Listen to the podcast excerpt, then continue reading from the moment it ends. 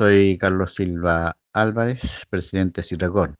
Mira, referente a lo que se esperaba el día de, ayer, que efectivamente la empresa Carlos Marín e Hijo no,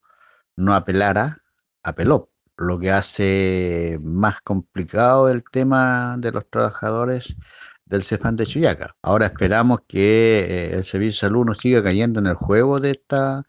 de esta constructora porque eh, se entiende que habían unos plazos legales que se tenían que cumplir, se cumplieron el día 15 de este mes,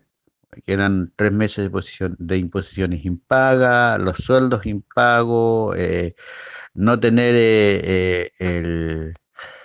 lo básico para seguir construyendo el CEPAN y todo eso se cumplió. Por lo tanto, aquí lo único que falta es que el Servicio de Salud definitivamente caduque ese contrato y,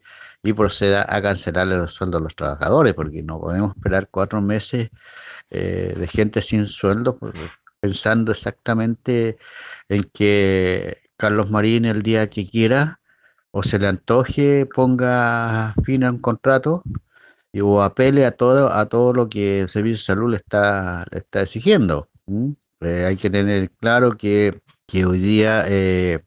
si ellos apelan, hay que saber qué es lo que están pidiendo, porque no, no pueden decir vamos a pagar eh, o van a pagar los tres meses de sueldo, van a pagar las imposiciones, tienen, van a tener plata para seguir la construcción del edificio, y eso me parece que,